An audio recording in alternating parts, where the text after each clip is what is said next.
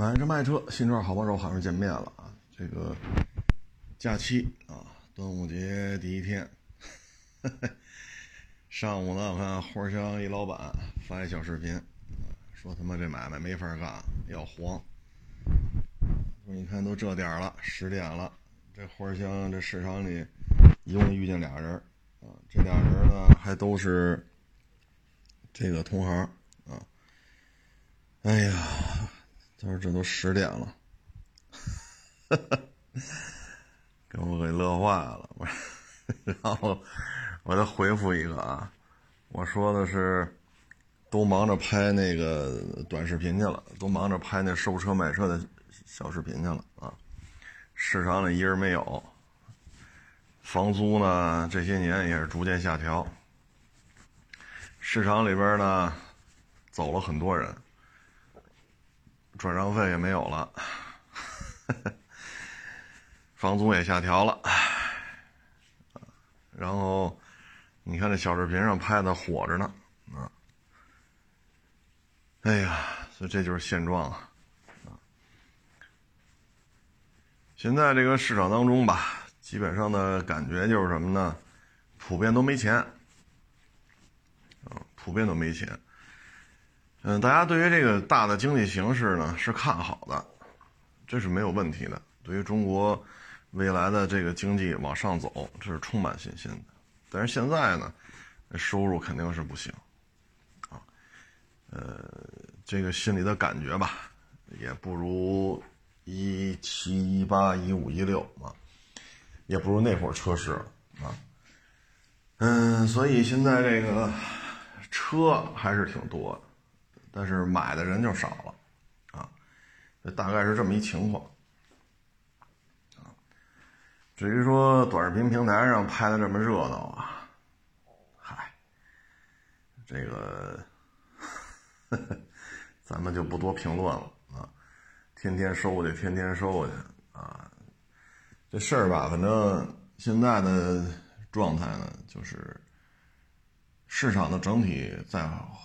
恢复当中啊，但是你说恢复到一八年以前，这是有难度的。那会儿呢，属于你摆个摊儿，摆俩车，你就能挣钱，根本不发愁啊。但是现在不行了啊，现在不行了，稍微贵一点的车没钱，买不起啊。而且现在看吧，就是什么都嫌贵的人越来越多。嗯，其实你想吧，你像搞国际旅游的，全完蛋。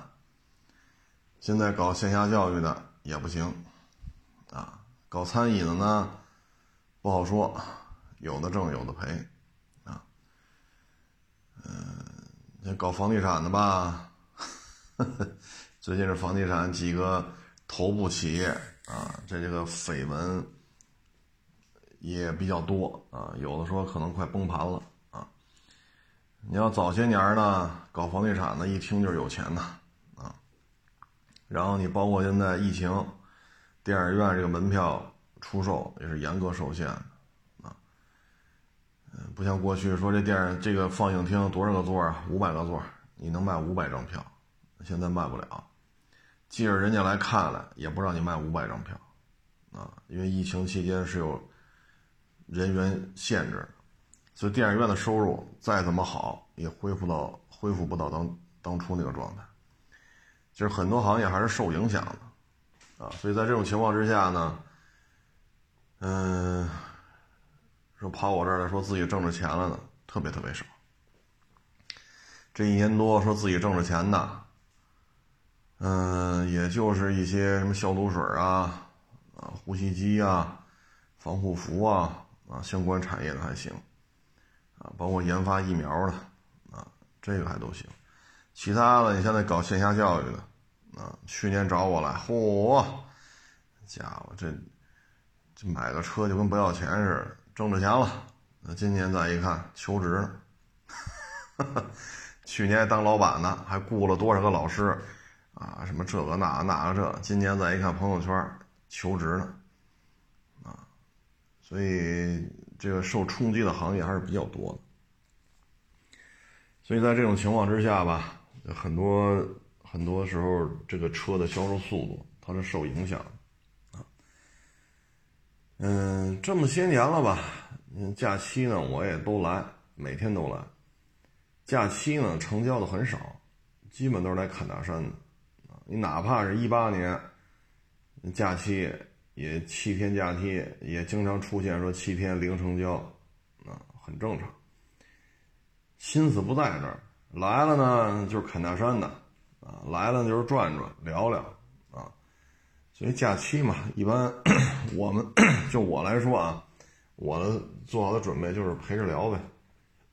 说今儿没人来，回家歇着。说今儿有人来，你也不知道天南海北哪儿的，你也不知道哪个行业的，陪着聊呗，是不是？基本上我这就这么一个状态，啊，至于说十点了一人都没有，嗨，正常，啊，太正常了。嗯，我想想啊，这个原来啊，你像花香啊，今儿老板不是说的花香的事儿吗？咱接着花香说。原来花香啊，它后边不是那个一排一排的吗？然后再往后，主通道东边那边就是就是大大量场了嘛，啊，大场地了，俗称土坑。你看这一排一排带房子的，还有那个土坑一排一排就这么自己码的车位的这，原来呢是主通道。这排就分开啊，这边这一排一个做放贷的金融公司安排一个做放贷，这一排主动到那边安排一个，啊，然后就安排这么多人做分期的业务员就是这么多，啊，就是这么多，但是现在就少之又少了，啊，很多做放贷的基本上就撤了，原来可能花乡要放二十多个业务员。啊，要放二十多个业务员，现在呢，基本上就，哎呀，有的连点儿都撤了，啊，因为有的金融公司做放贷的都倒闭了，有的呢还在，就留几个人了，啊，很多人就都走了，嗯，就是这两年反正就这么一状态吧。你说火吗？反正。随着新车，毕竟新车每年还能卖个一大堆车出来，那自然二手车的基数就会增加。增加的话，交易率保持同样的话，基数每年都增加，那交易量自然也就上升。啊，但是现在进入这个行业的人特别多，包括很多干新车的，直接就就改二手车了。反正基本上都这么一情况。嗯，至于说车况怎么检查呀，这个那个，这基本上就是另外一回事儿啊。有时候也找我了啊，说我这车能批给他吗？我说你自己看看车况吧，看又看不明白啊，指着四点零的霸道说这二七多少钱？哎呦我老天哪！我说这发动机盖子你不都打开看了吗？名牌也查了。发动机舱盖都打开了，还指着四点零问这二七多少钱？你说你这怎么弄这个？啊，您说您这从新车转到二手车了，你照着您这个直不瞪眼的，您说，是我说大兄弟别收了，这车别收了啊，定了，有人打钱了啊，您您再找找别人去啊。所以我们看着我也没法解释。啊，发动机舱盖你也打开了，装模作样搁那看，啊，然后名牌也查了，还要查记录这那，哎，哎，有时候我也颇为无奈，我说卖了啊，刚卖，刚打定金，不行，改天聊啊，改天聊。我心里话就这车您接走了，啊，您那出什么事儿你就得找回来，你都得赖我身上，啊，哎。现在很多这个行业吧，都觉得利润高，啊，这这挣大钱，啊，呼啦啦呼啦啦的往里扎，啊，实际上是这么回事儿，是不是？现在是一个降低成本的年代，谁的成本能降得低，啊，才能在有限的收入当中，啊，因为你的收入减成本就是你的利润，你才能维持。哎呀，像有的这个是吧？一年一个车行，一年的成本三千万，甚至三千万、四千万。有时候我看着我觉得，哎呀，你说咱干二手车，说一年挣三四千万，这这我都不大信啊，我都不大信。说一年挣几百万呢？这确实有这样。说一年能挣出三四千万呢？这我真不大信。问题是你挣出三四千万了，你才把你的摊位费、人工费、牌的费用，对吧？因为北京现在一租哦，对，不是北京的人，人家没有租标费用啊，人家就就是几个展厅，啊，几百个伙计。唉，所以有时候我觉得这干这行你挣不出这么多钱来。而且你这么大摊儿，啊，你的伙计好几百人，你连名都叫不上来。这车怎么来的？这车怎么走的？人家有客户要卖车，最后这车为什么没回来？等等等等，这些问题你都控制不了，所以最后呢，就是给别人做嫁衣了，啊，手底下员工都买房了，都买车了，你这账面上老是亏的。但是呢，你已经摊儿铺这么大了，啊，你说再弄了一间小平房，说阴面四个车位，阳面四个车位，你再这么干，可能也回不去了啊。其实你像这种这种这种体量的车行啊，有时候跟那老板一聊，其实也累的。其实心里边呢，还是觉得那个弄个一间两间小平房啊。弄个十个八个车位，还是那会儿省心，啊，省心，他没有这么多糟心事儿，而且不会发生这么多无法控制的成本、无法控制的风险，啊，就今年吧，我觉得可能呃总体看比去年好啊，但是恢复到之前那种状态还是够呛啊，因为你看市场里的控制率，市场里租金的走向。啊，都能说明这一点，还需要时间。那今年我觉得特别火的是什么呀？就是本田那中排。啊，本田现在不是分两个销售渠道吗？一个是飞双啊、金翼啊，以这个为主；一个呢就是以这个佛沙呀、CM 啊，啊，还有那几个四百啊，啊，它基本上就是两个渠道。本田中排店现在买卖非常火。火到订单，说交钱去。部分车型，咱别说明年了啊，二三年您过来提车了。所以本田的中排店还是还是挺火的，啊，嗯，这是一个比较火的，但是它受政策影响还是比较大的。一旦说解禁了，那你就发财了；一旦说禁摩了，那你就完蛋了。所以这里边牵扯这些比较复杂的因素啊。它不是由你来决定，说我店面位置选的好不好啊？我这个房租是高了是低了，跟这没关系。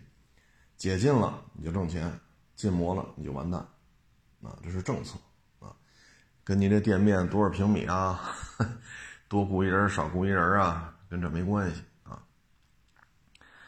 现在呢，就这两天吧，就这个餐饮吵着来吵着去，吵着来吵着去。其实餐饮吧，民以食为天，这话说的真是没错。但是餐饮圈里，你要想怎么怎么地，这还是需要很多的心血啊。呃，菜价不能定高了，成本得控制住，尤其是做外卖啊，你每一单的盈利非常的低，你为了多挣钱，你就得多做多走量。但是当你多走量吧，你又忙不过来。你又得雇人，啊，可是你雇人吧，这少了少了少了也得三四千块钱，啊，基本上管吃管住三四千。现在以北京为例啊，招一个饭店的伙计，这都是有难度了，这都很难招到了，都这个薪水没有诱惑力啊，因为他跟那小区看大门的不一样，他体力劳动非常的大啊，所以呢，你按五千块钱算，那。一个盒饭你得挣多少？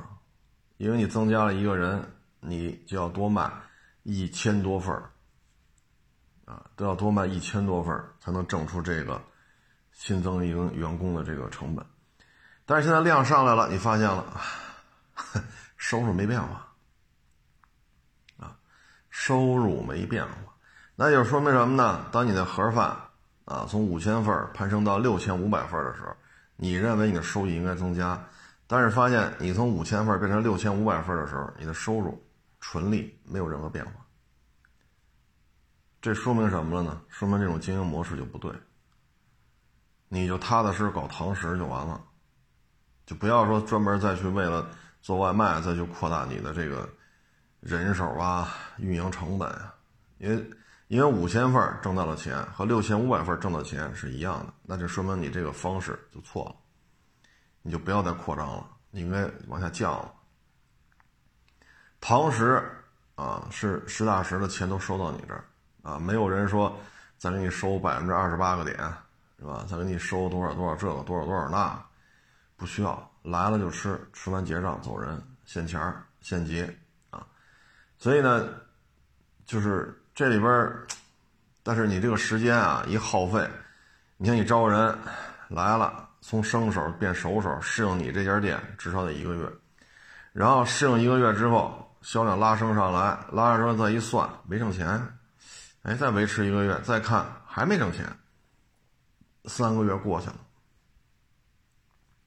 三个月过去了，你投入的更多了，收入没有任何变化，实际上就是你就是赔了，是或者说实际上你的投入产出比就成负数，啊，虽然说账面还是盈余，但这个这么做是错的，它就耗费你大量的时间，然后这时候你再转过头来说人力降下来啊，外卖量降下来，转过来再去做堂食，你这又得几个月，所以这么哩啦啦这么一折腾，半年过去了啊。所以在这个过程当中，很多人觉得就特别的无奈，啊，干着干着觉着就没劲了，唉，所以这个东西不好干，啊，不好干，因为什么呢？你每天的开销都很大，而你单次成交的这种流水并不高，你说你做一火锅，人俩人仨人来吃，你能收人十万吗？收不了。俩三人来吃，你就是海底捞四五百块钱，也就这样，也就这样，对吧？一般来说，俩仨人吃，像街边那小店两三百块钱，一两百块钱，也就这样，啊，你就属于高频次低单价，啊，高频次低单价，所以你要付付出若干次的服务，啊，才能得到这么点流水。而你付付出这么多这么多次，比如说我一天流水不能低于四千，那平均俩仨人来吃一顿，你的单次成交平均是二百，那一天我不能低于四千，那你你得服务多少人？你得服务多少人？至少二十波客人，至少，因为有的人吃的还少呢，人可能来了不吃火锅，有盖饭吗？你也得招待，啊，所以你的这个人力成本啊，这个那，你是高频次的在在反复的使用，啊，高频率的这种运转当中，但是它是高频次低单价，啊，所以呢，你要凑出来说这一天的流水要要达到四千以上，我才能维持，五千我才盈利，那你的服务模式就每天要复制二三十次。这是很累的，啊，什么事情每天重复二三十次，这都是挺累的，啊，而且你的成本支出呢，没有人来，你的成本支出也是源源不断。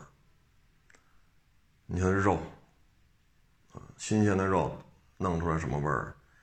今儿没吃了，搁冰箱冻着，明天化冻再吃。哎呀，还没人吃，再回去冻再拿，那就没没人来了。那这肉又便宜啊。你可以把它扔了，或者全是自己吃，啊，所以这里边餐饮业不是那么好干的，啊，像这两天扯的，扯的比较厉害的就是这个火锅加盟的问题，几十万的加盟费，百分之一的流水，这可是不低啊，你像三四线小城市，说俩仨人吃顿火锅，也就一两百块钱。你不能人均消费过百，人均消费过百，你对于这种经济发达地区还好，经济不发达的三四线城市，他也承受不起。啊，仨人四个人也就二三百块钱。啊，那你加盟费这么高，你这可不是说二三十万的加盟费了。你就按照流水额，说平均一单流水额，假如二百，你这几十万加盟费什么时候能能抵出来？加盟费抵完了，房租呢？人工呢？设备呢？税费呢？水电费呢？所以你这盈利是很困难的，啊，真的是很困难，因为你单次消费的价格上不去，啊，你说来了仨人吃一顿啊，八百，你这个以依照目前这种火锅店的这个档次啊，人均消费也就是六七十，七八十。你说咱仨人四个人花了八百一千呢，这个理论上讲是可能的。所以你的这个平均客单价和你这么高的加盟费之间，你算一下需要多少个客人来消费，才能把加盟费吃回来？然后你的房租多少钱？你人工多少钱？你的耗材多少钱？水电多少钱？工商税务，对吧？相关的费用又多少钱？那这些都算完了，你得来多少人？你一共店面有多少张桌子？你每天一厨三百六十五天，你每天翻台率得到多少？做得到吗？你做得到，你做不到，我也不知道。你看你们当地这条街上类似业态的这种餐饮，他一天能翻台翻多少次？所以很多问题就其实特简单啊，一算完你就知道了，这事儿不挣钱。哎，其实这个，咱包括最近这海底捞，这规模大，对吧？这海底捞这规模可大，上市吧，这个吧，那个。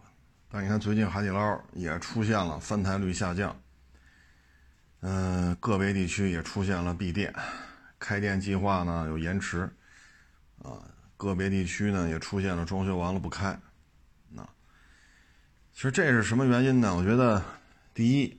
就是消费信心的问题，包括咱说二手车也是消费信心。嗯，疫情吧，这一年多了，现金流很重要。这个地球上，你说，咱咱在聊这问题，其实不用说那么多大道理了，现金流很重要。特别是去年一月底到四月份，全国上下全都居家隔离，吃什么喝什么，房贷车贷。对吧？一天两天行，就很多人发现了，就是没钱啊。过去老讲究就是说，美国老太太上天堂了啊，人家刚把贷款还完，人住了一辈子大洋房；中国老太太上天堂啊，刚攒够买房的钱，刚把房买了。过去老拿这来调侃了啊，说这种超前消费是怎么怎么好。超前消费怎么怎么对，但是真是疫情，咔嚓都跟家关俩月，就明白了，手里有钱儿手里有余粮，你才能做到这种比较从容的应对啊。咱家刚才说了这么多行业受影响，所以消费信心不足啊。这是不论是卖二手车，还是说，还是说这个做餐饮，海底捞呢，主要就是单价。还是有点高，啊，再一个呢，有些地区呢是因为密店的密度偏大，嗯，再一个呢就是这种大卖场的这种密度啊，有些地区确实也有点过，啊，三五公里之内好几家，你这负担不起这个，啊，其实你包括这种超市也是。现在呢，很多这种 三千平米、两千平米，啊，像这种超市，很多也是非常难，啊，很难。嗯，其实超市的业态吧，你看，小时候啊，这都不好说多少年前了，二十年前我也记不太清楚，二十多年前，那时候我们家那边那个物美大卖场一开，好家伙，都雇一堆，就是不是雇的还是买的，我也弄不清了，反正一堆中巴。啊，这个小区接去，那个小区接去，招手上车，招手下车，免费的啊。一度那会儿北京不还有那个中巴呢吗，一块一位有大座二十年前北京不还有这个呢，后来全给取缔了。一度抢了他们的生意了，为什么呢？你只要说去这超市，免费上，然后写着呢，比如这物美超市哪哪店到哪个哪个小区，你只要从这超市出来上车就不要钱，满座就拉走，拉到小区，然后那边拉满座再拉回来。那会儿的业态是这样，所以呢，超市那会儿是非常火爆的，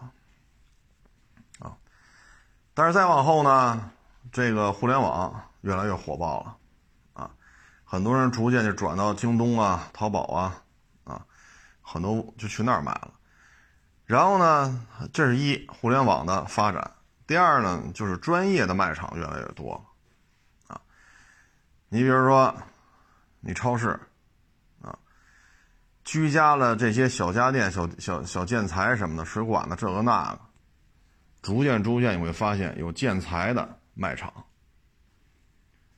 啊，人家去那儿买了。人不光是有这水管子，有这喷头什么的，有这插销板、水泥、瓷砖，对吧？各种门窗、塑钢门窗啊，这个那个啊。然后大卖场人自己还有施工队自己有设计师啊。然后呢，很多。现在随着这个直播平台等等等等，就最近这几年啊，大卖场不光是家建家居建材类，最近这几年，直播也好，各种 APP 也好，你包括现在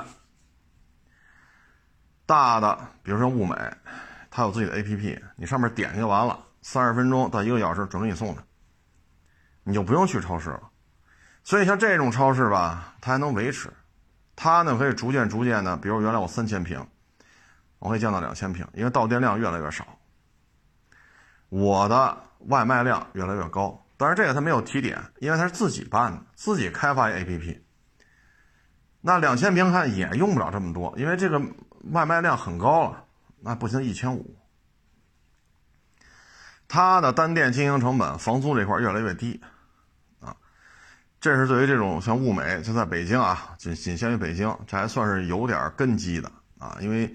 店面的数量啊，呀，这么多年了呀，这个那个啊，你要是说单独开一个，说开两千平米、三千平米的，现在也是非常的难，啊，非常的难，消费信心下降，啊，互联网经济影响了客户的到店量，像物美这样的，它是它搞一个 APP，它有很大的很大的这种下载量，它有很大的订单量，它可以维持，它可以运转。那说咱就开一个两三千平、两三千平这个这样一个超市，这事就不好办了。你这 A P P 有多少人用，对吧？你开发一个 A P P 得花一笔钱，现在很便宜，是吧？这个成本倒不高，不是说几百万才能搞一个，用不了，很便宜。A P P 的后台数据的维护、订单量啊，包括支付系统，这需要一个产品部来维护。啊，你单店你就覆盖这周围这几个，你你没有这么高的周转量，啊，所以有些事儿它就不好办了。所以现在大超市也也不是太乐观。你包括这种购物中心，说您这三万平，我这两万平，那还一个 四万平的，如果大家距离太近的话，它也是有问题的，啊，它也是有问题的。那这个有这么高的？客流量吗？对吧？那当你的客流量达不到的时候，那这个你这楼里边这些商户他就吃不饱，吃不饱他就不干了。那这家不干了，那家不干了，偶尔来一个客户一看，嚯，你这半层楼都空着，人家再也不来了，这就形成恶性循环。现在就属于什么呢？大的这种购物中心。盖的越来越多，啊，然后大家经营都不太乐观，所以你看部分海底捞装修完不开业，啊，或者说翻台率下降，跟这都是有关系的，啊，当然也包括消费信心不足，啊，超市类呢，现在也不好干。你像物美这样的，现在首先呢，很多你看有时候说买一东西挺好吃的，那孩子说这好吃，那行，拍张照片，上网搜一下这东西哪家卖，跟这包装一模一样，产地哪哪都一样，多少钱，直接下单定，他就不会再去这些大超市了，说找去，哎呀。这个有没有啊？不行，这超市没那超市转转去啊！不行，在这当年啊，采购酱油，特别是南方菜的那些、那些、那些，哎呀，我都叫不上名，什么什么虾油啊，是是是，哎，我都说我都叫不上名字了，就满世界找去。啊，我那会儿印象特别深，大红门那边有一个胡同，啊，江浙一带的小吃在那条街都有，七了拐弯的一胡同，包括。那叫什么炒年糕？年糕那是叫年糕吗？年糕炒螃蟹什么？当时还做过这菜，现在名字都忘了，得去那边找去。江浙菜系的一些调料，然后呢，一些偏西餐的东西呢，后来我都去朝阳门，啊，朝阳门，朝阳门外那超市，那边不是使馆区多吗？雅宝路吗？去那边找一些调料去。啊这是那会儿，你搁现在呢？谁还这么跑？你说大红门在什么方位？建国门外在什么方位？你这么一圈跑下来多累啊！然后现在不需要了，对吧？你上这个各种 APP 打开一搜，齐活。所以这些呢，对于这种商超呢，影响也很大啊，影响很大。嗯，所以现在吧。要么你就是像物美这样，可能还是维持一段时间；要么你就是社区便利店，啊，社区便利店呢，去年有的就挣钱了。怎么挣钱呢？这小区，比如说十八栋楼，我就开了一三百平米超市，社区封闭了，得了，谁也不许出，谁也不许进，那我这个超市就给这十八栋楼供货。要考虑隔离嘛，所以外边也供不了，基本都是我来。那你就给这十八栋楼供货吧，你这买卖就就就不用操心了，啊，不用操心了，累死你算。啊，所以去年在这种情况下，有的这种社区的超市，它是大政特政，啊，流水非常的高，啊，属于这恨不得一天都别睡觉了，订单不断，啊，你就给人供货吧。这货这货仓都能给你卖干净了啊！所以呢，这个信息消费信心不足吧？你看，就是一些社区超市还行啊。你比如说，你这个十五栋楼、十八栋楼，哎，中间您来一个三五百平米超市，那老头老太太遛弯啊啊，或者说上下班啊、路过呀啊，哎，上这买了就完了啊。然后您再雇俩小孩啊，您几号楼啊？给他送家去，行。你再雇俩小孩啊，这这来一箱矿泉水，那儿来二斤肉，再来三斤鸡蛋，你就给他送吧。你这俩小孩也忙的呼哧带喘的，这是能活下来的，就怕这些单单单店单投资人的。现在很多超市呢，属于开店扎银行贷款，摆的货扎的供货商的货，那这时候就很麻烦啊，因为贷款的话有金融成本。房租，啊，扎的货呢都贵，现结的货便宜。里边这水三块钱一瓶，外边卖四块，那你现结就是三块，你扎货就是三块二、三块三，大致就这么个意思。所以成本会非常高啊！一旦消费信心不足，流水下降，你这个店就崩盘了。大致这么一情况，啊，其实这是结合到超市，结合到饭馆。你像海底捞这个，他在外边单独租一栋楼，比如这一个二层的临街小楼啊，七百平米，他自己租这么一栋楼，这么这么这么干的少，啊少，他大部分都是在这种购物中心里边，所以这个房租、人工、客流量，啊，包括现在北京五环外很多地方这种大型的这种购物中心，哎呀，真是。一站地一个，一站地一个，那原来就这一个呢，可能周围两三公里人全上这儿来，那现在你一站地一个，一站地一个，那这点居民还是这么多呀？啊，原来这就十万人，那现在还是十万人。但是你大的这种购物中心，原来一个，现在是仨，都不好过，就这么简单，都不好过，啊，所以现在就是，包括写字楼也是，啊，供应量有点高，供应量有点多，唉，所以这里边就是，干餐饮现在就看你本事了，啊，你看我们家那边有一个大的一个购物中心。人家里边那个卖寿司的挺挣钱的，上门去门口都排着队呢，啊，人就仨人啊，就仨人这仨人是一家子，啊，是一家子啊，然后呢，人家在这卖这寿司，门脸很小，啊，我往多了说能有个十平米，没有堂食，就是守在这个商场，它这半截和那半截中间的通道，哎，就守在这儿。从这路过都能看见，现做，就这还行，倍儿火。你来一盒那寿司，啊，然后你就算嘛，每天就他这个销售量大几百盒，从早卖到晚，啊，从早卖的。像这个假期，今天不是这个端午节第一天嘛，十点来钟，人那买卖就挺好的，一直卖到晚上七八点钟关门。人老有人排队买，你说这一天得卖几百盒，对吧？这一盒几个寿司，你说这得多少钱？然后人就仨人，这仨人是一家子，就这样的餐饮，他是能能够挣到钱的，因为人工成本不存在啊。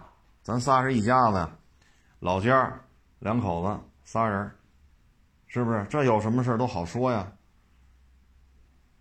然后他家里可能还有家里其他人在家里帮他弄一些前期的一些准备，后期的加工就就就弄在店里边了，啊，但人都是一家子呀，人这个开支什么人家好说呀，对不对？老人支持儿女嘛。刚才咱不是刚才咱们之前节目说过，这个世界上能够无怨无悔支持的你的，就盼着你好的，把自己的退休金都给你的，死了把房子都给你的，只有爹妈。只有你的爹妈能这么能这么对你，别人都够呛啊！所以你说这餐饮这样是能能挣钱的，没有问题啊。嗯，其他的就真不好办了。当然了，有大神级的啊，人家岿然不动啊。你不论是一九年、二零年、二一年，人家的买卖始终做得很好。这样的大神级别的有，确实有。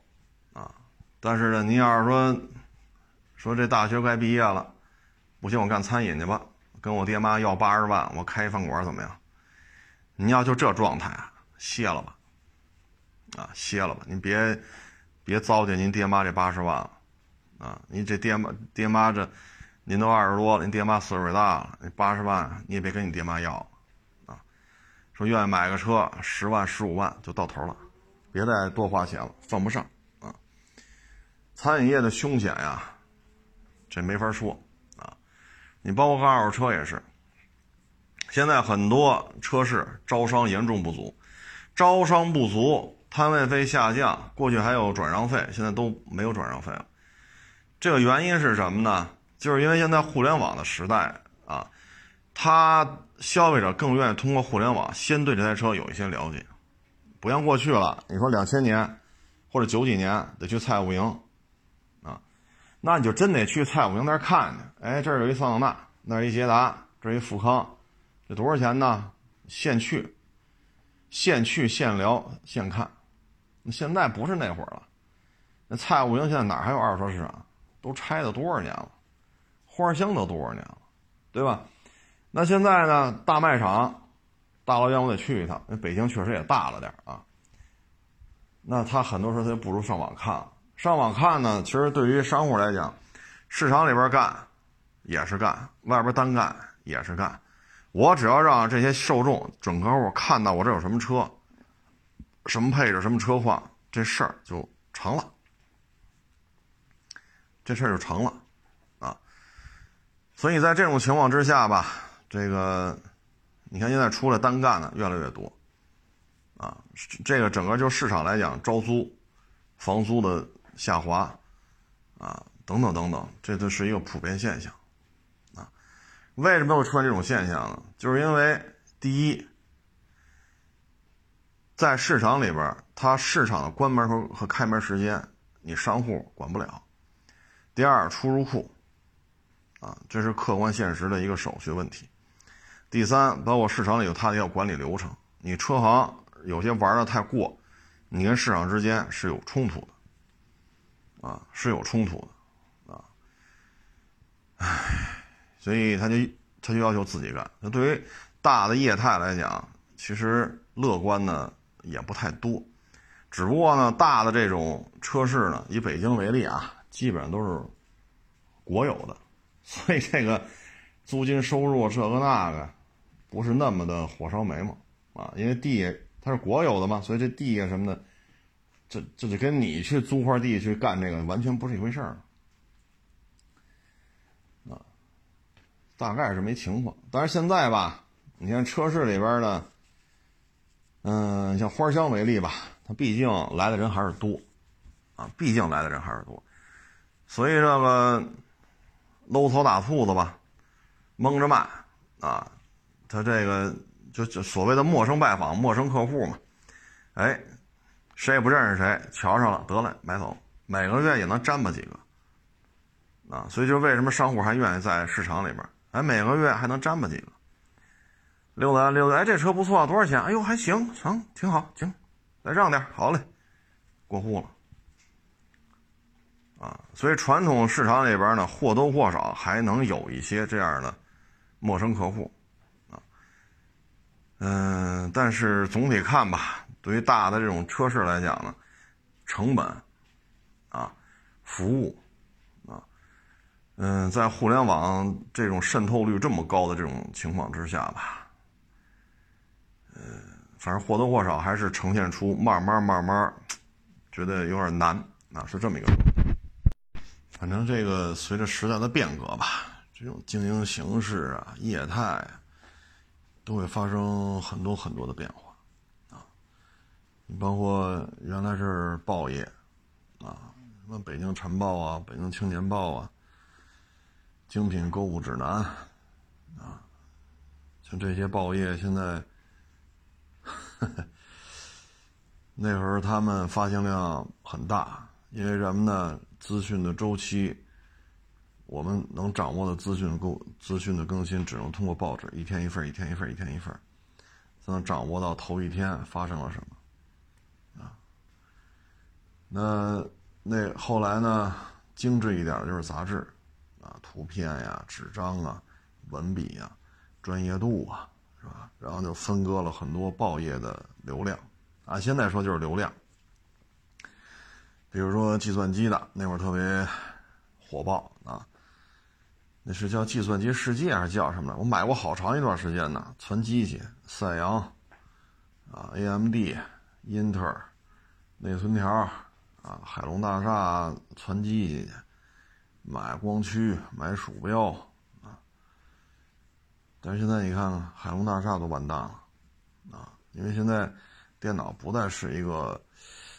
那么新鲜的东西了，啊，就是一个工具了，啊，手游的诞生又让互联网的游戏又出现了很大的变更。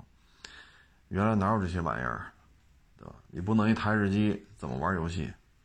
就像咱们之前聊过一期网吧，所以液态液态的这种新陈代谢非常快，啊，现在你说手机就能玩游戏了，手机更新速度也很快啊。原来叫什么定律来着？十八个月一更新，一换代一革命。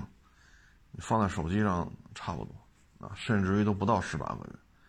芯片的这种提升，液晶屏的这种提升，运算速度的提升，所以你说干二手车也好，干餐饮也好，它很多东西不可能不受到影响啊，或多或少都会受到影响。嗯，你像现在干二手车的，哪个不发个朋友圈？啊，包括我也发，但是真没发那么大量。像有的我一看一天发十好几条，只要他一发朋友圈，我找我自己发的东西都找不着了，我得退出来点我自己的页面，我才看见我自己发的什么东西。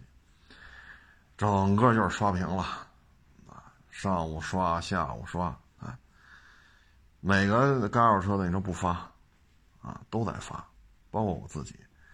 所以就是说，现在这个经营业态，啊，这个经营业态就这德行，现在。嗯，我觉得明年吧，明年可能消费信心会比今年更好，今年比去年好。这个过程是一个渐进的，啊，是一个渐进。因为今天我还看了一个报道，说大概明年咱们会敞开国门，啊，允许适度的走出去引进来，啊，疫苗的接种，啊，疫苗的进化，啊，包括其他国家对于病情的控制等等等等。等那个时候，可能各行各业会好一点吧。今年我觉得主要的问题就是一个提振消费信心的问题，但是在这里边吧，还是要提示各位啊，像是一些投资类的，啊，什么什么金融产品类的啊，这个我还是奉劝你一句，能能不接触就不接触，啊，因为这里边有太多的变数，这里边的变数啊，很多问题不是你我能解决的，啊，不是你我能解决的，所以呢。为什么咱们之前聊过中产阶级陷阱呢？就手里有俩钱儿，但是呢又没做到那种说食物链最顶最顶端，看什么都能看得一览无余啊。所以什么投资饭馆啊，加盟的饭馆啊，啊或者投资一个什么项目啊，啊或者说呃有一个什么什么理财啊，是吧？五十万给多少，一百万给多少？所以很很很容易就让你一夜回到解放前，啊，这边的风险还是非常多的。所以各位呢，就是在这种消费信心不太足的情况下，尽量的不要创业了，啊。这今年还好点吧？一九年底，啊，包括二零年初，啊，还要找我呢。哎，这家伙投点钱干二手车去，这挣钱呀，这个那个那个这个。这我们觉着，哎，外行进入一个陌生的行业，这里是有巨大的风险的。包括你看，有些朋友，我看有朋友圈里边啊，原来干新车的，就转到这行去了，也不会验车，啊，验车确实也不灵光，然后现在就开着车满处收车去了。我有时候看着他，我都觉得。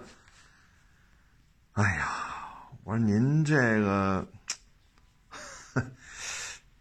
我说您这水平，您就出去收车去，那你这车收回来，这要出了事儿可怎么办呢？啊，你包括原来这个，你找我家里要买车，那评估师说你帮着看看，我说你不就干这个的吗？你自己验不就完了吗？那不行，我这验车水平我自己知道，我验不了，我都是正公司验车。这个 我们家亲戚要买，不行，您能来一趟给看看。然后这 现在也是专门负责收车的了，啊，也去车行干，专门负责收车了，啊，带着带着几个小弟呼风唤雨，啊，所以有时候觉得，哎，反正干二手车嘛，就是这样。就是一旦买卖做大了，啊，反正老板挣不挣钱我不知道，底下的人肯定都不白忙活，啊，所以就为什么我这都搁那盯着呢？啊，我为什么在这盯着呢？我想说的就是什么呢？你说不职业、不专业，你就不会职业经理人这个那，确实啊，我们没有，就是自己搁那盯着。我觉得这样的稳妥。啊，因为后续处理纠纷，你付出的成本，啊，远比你雇一经理人节省下来的时间成本要高得多。啊，你看那天一大车行的来跟我聊，好家伙，律师都请了一个班了，一个班的律师天天就应对消费者的投诉。啊，我说你这就没有必要这么干了，你弄这么多车，雇这么多人，最后你这个衍生的管理成本翻着跟头往上走啊！我说这一个班的律师，这一年给开多少钱呢？对吧？我说弄到弄到最后，我如果说我是这个车行的老板，风投给我开支。对吧？你卖出多少辆，收多少辆，拿多少钱？盈利多少，拿多少钱？盈利超过多少，拿多少钱？那肯定一堆考核嘛。你考核你的，我弄我的。您放心吧，这车行赔的一塌糊涂，叫你这么弄，我绝对不白忙活。啊，有一千种方法来应对你这种考核，太容易了。为什么呢？能这么考核的，他不懂二手车。哈哈，唉。所以一旦做到这种程程度了，说法务都请了一个班了，啊，请了一个步兵班，那这车行，我个人感觉，这，哼反正就投资人来讲，这回报可不怎么样了，就，啊，所以有些时候这个有些行业不适合做大，有些行业呢不适合做小，啊，你包括像互联网，为什么说实体店的贵？互联网的便宜，你比如说，就像刚才说的，十八栋楼，我开了一个三百平米的超市，对吧？然后你卖一个什么什么东西啊？假如说我这十五块进的，我就得卖十八，啊，我这一袋这个什么什么什么，我就得挣三块钱，啊。然后呢，人家网上呢，为什么人家卖了十五块八？这里就有矛盾，啊，为什么呢？我就服务这十八栋楼，我能卖多少？啊，这十八块钱，我可能一天卖一百包，就到头了。然后呢，每包毛利三块，就这东西我挣三百块钱。这就就这一件商品，这一天就能卖一百包。但是作为电商来讲呢，它是通过短视频平台也好，通过京东、淘宝也好。通过各种电商平台，它可能一天能卖一万件，那我一次就进一百件我一次就进二百件那他给我价格就是十五，我只能卖到十八。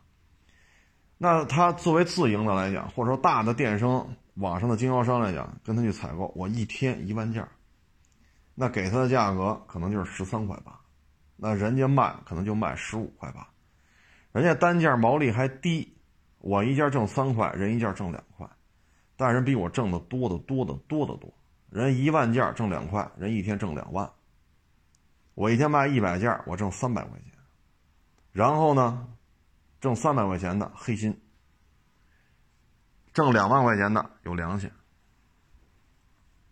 这就是现状啊，这就是现状。那你说你也增加呀？我这超市就盖在小区里边。这就十八栋塔楼，你说怎么增加？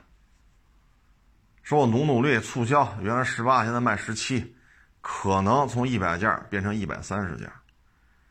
那一百三十件我挣两块钱，原来一百件能挣三百，现在卖到一百三十件，我挣多少？挣二百六。那我降这个价有什么意义啊？是不是？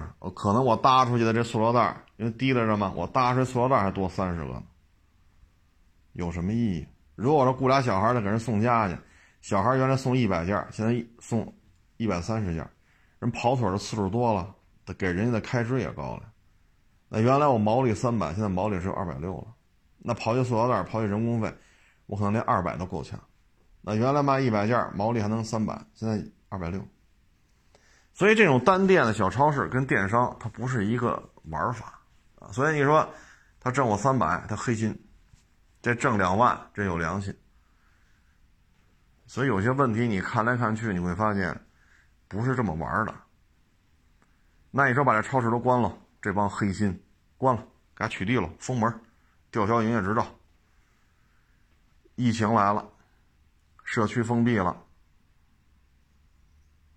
你让他给你送，他送不来了。他选的地方物流发达，房租很便宜的地方。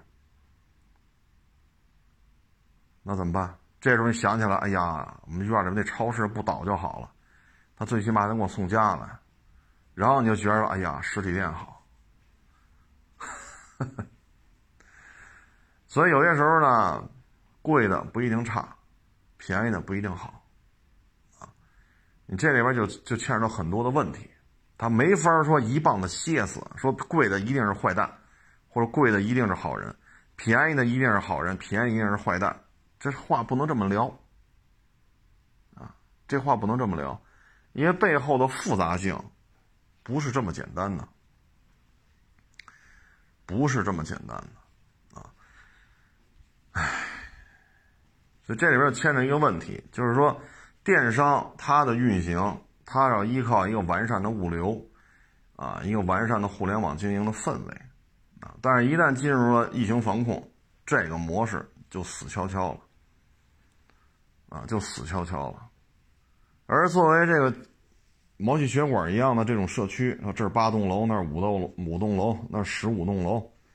这些毛细血管一样遍布全中国的这些小区，他们其实是不能够完全抛弃掉社区内的实体店的。这就是为什么前日子对于什么什么社区团购啊、啊零元购啊，说一个鸡蛋一分钱呀，全靠通过互联网、互联网这个那个呀，为什么国家严管？为什么要严管？就是第一，资本的目的是逐利的。现在能做到一分钱一个鸡蛋，将来呢？对吧？说一斤白薯一分钱，一斤鸡蛋一分钱，这价格合理吗？你这么弄，社区里的超市啊、小商小贩全死了，全倒闭了。就像滴滴似的，原来给多少补贴？随便一跑，一个月三四万。一三年、一四年跑滴滴不就是这价钱吗？随便一跑三四万。各种补贴，人客人掏五十块钱的打的的钱，平台一补贴，人实际上掏二十，然后实际上人客户就掏应该掏五十，实际上掏二十，但平台一补贴，我首单翻番，结果拿到一百块钱。他五十块钱的活他只掏二十，五十块钱的活我拉完了，我能挣一百，合适吧？好吧？现在呢？哪还有这事儿？你指着资本去学雷锋是不可能的。所以，为什么把这涉及到千家万户最基层、最底层的这种生销生鲜的这种销售网络，为什么不让你资本去介入？就是它有可能会影响到千家万户的吃饭问题啊，而且这些就有可能是最底层的一个就业问题啊。哎，这今儿这话题一聊就聊大了，实际上就是这样啊，实际上就是这样。小超市啊，小饭馆啊，社区里边每个社区里，要么社区里，要么社区外边，它都有这样。这就是毛细血管，它能让毛细血管循环的更健康。它已经民间资本已经形成了，这小区里就俩超市，就仨饭馆，就一个洗衣店，就一个卖烟酒的，它已经民间资本自发的形成，它就能够符合这些小区人的需求，它就能生存，这就是一个平衡。你裤衩，好家伙，一个鸡蛋一分钱，一瓶可乐一分钱，全完蛋。好不容易形成的，然后你一撤，为什么这次管这么严？大家记得前一年多那个暴雷的那个那个租赁吗？啊，这房子一月就能租四千五。过去的二手房中介呢，可能给房东四千或者给三千八。三千八拿过来，人租四千五，人一年大概毛利一万左右，这已经形成一个平衡了。现在他来了，这房子找房东，我四千八收，从你这租。那一看，好家伙，他才给我三千八，你给我四千，肯肯定给你了。那问题是这房只能租四千五啊，他四千八拿过来了，那原来那些小中介全完蛋了。四千八拿过来之后，有他再找这个租客。四千四租给你，那你就不租那四千五的了吧？哎，你找我来了，我四千八盘来的房子，我四千四、四千三租给你，然后我要统一装修、统一规划，还有物业管家，这个你怎么挣钱呢？最后这一出事儿，多少房东、多少租客，大家再往前倒，去年的事儿，也就是。所以现在为什么牵扯民生的这些东西不让你弄了？小超市、小饭馆、小烟酒店，对吧？门口楼底下这个小的这种早点摊儿，它是这些毛细血管能维持健康，能够几十年来风风雨雨、起起落落，他们就在这维持，就证明它能活下来，啊。所以有些事情吧，实体店，尤其是超市这一块儿，这问题有时候你得分怎么看。您可以看一下您自己小区里边，总有那个不大不小的小超市，总开了那么一两家，大吗？反正一两百平米，两三百平米。你说小吧，反正零七八碎的，基本上也都能差不多啊。您别说非上他那儿买买瓷砖去，是吧？非上他那儿买液晶电视去，他那确实也不卖这个。就平时这个吃喝拉撒睡的东西，基本上差不离。就这样超市。存活的概率就是挺好的，啊，就是挺好的。你像我给大家举个例子，我们家那边有一超市，九几年的时候，他们家是我想不起来是安徽呀，还还是哪儿的呀？他们两口子来，当时在马路边，当时刚有那个袋装牛奶嘛，原来都是瓶装的，八十年代都是瓶装的，定。给你送家，或者上奶站自己取去。八十年代是这样，七十年代、八十年都是这样。九十年代刚有袋装牛奶，老爷们骑三轮去批去，他媳妇就拿一三轮车后边拖一筐卖这袋装牛奶，火呀！那会儿新生事物啊，火呀！啊，原来瓶装牛奶都是管制的，这个那那这。后来就把那粮站有一间房子，他也租下来了，卖这牛奶。又卖了几年，人家这时候就有车了啊！当然车确实也一般啊，这个离了歪斜一面低，人后来有车了，就不蹬三轮了。再往后，他这一一间小门脸不全是奶制品了吗？当然，奶业公司也确实在发展，不再是做袋装牛奶了，也越来越多乱七八糟东西了。再往后，人家开超市了啊，一直到现在，你算算这个。生命力多么顽强啊！当时两口子来的时候，九十年代二十多岁，现在呢五六十了，五六十了。你看这生命力顽强不顽强？非典经历了，冠状病毒经历了，还能活到今儿啊！但是现在已经很难见到那两口子了啊，基本上就是雇几个店员，很难见到了。唉。反正这个，今年我感觉啊，可能实体经营啊，由于互联网在去年和今年又库嚓又爆发式的又提高了一个段位，甚至几个段位。然后资本的投入，这个实体经济呢，确实也有顾忌啊，所以实体经济跟电商之间，我觉得今年可能，嗯，可能超市类的中大型超市类的。如果扛不住的，可能就扛不住了，啊，包括一些购物中心，啊，大家去看一下，关于关于海底捞为什么有些店关了就不开，为什么有些店从这儿退租了，从这个购物中心退租去那个购物中心，装修完了之后不开，都是有原因的，大家可以琢磨琢磨啊。所以您要是说想去这种大卖场里边租个摊位，您最好先看看这大卖场里边如果这些客流量不理想。啊，像海底捞这样装修完了不开业，那您还是要慎重。再一个呢，你像刚才我说的，原来我们家那那一个购物中心，现在是仨，现在是仨。那原来这一个购物中心，这附近啊，这几公里人全去那儿，非常热闹。包括我说那卖寿司的，就是挣钱。那现在开仨，全都受影响。所以，真是说投资说，比如说啊，你不用说管我这做寿司，我都做二十年了，我们家做寿司没毛病啊。现在我们出来自己干了，辞职了啊。原来我是日料的厨师长，我做寿司没毛病，我日本培训过这个那，行，您的技术没问题。但是像这购物中心，真是得长时间的研判，否则的话，你租了摊了，开了业了，没有客流量了，头部的这些餐饮平台一家一家一家一家的倒，一家一家的撤。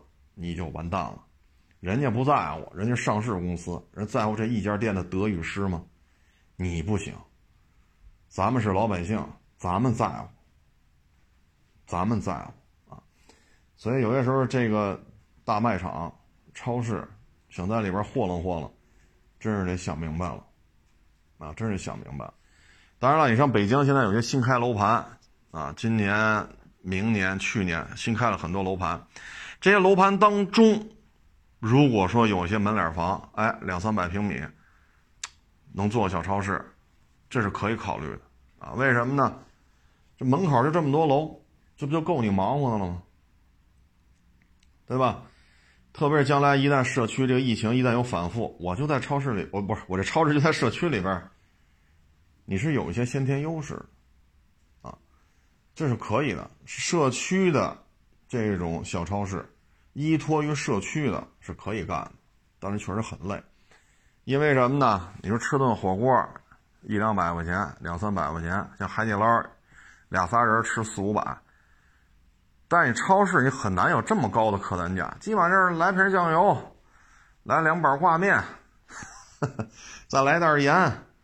哎，你们家鸡蛋还行，再来二斤鸡蛋，啊，这小孙子、小小孙女跟着，成了，再给买根冰棍儿您这客单价就很低了。他确实带着小孩来的，这算俩人吧？最后一结账，好家伙，这点东西几十块钱，所以他的客单价会更低，啊，你的消消这个服务的重复的周期会更多。然后你盘点呀，这个那补仓啊，包括你的损耗啊，包括你的防盗啊，也都挺操心的。所以我觉得超市也不容易干的，啊，真是挺不容易的，真的是辛苦钱啊。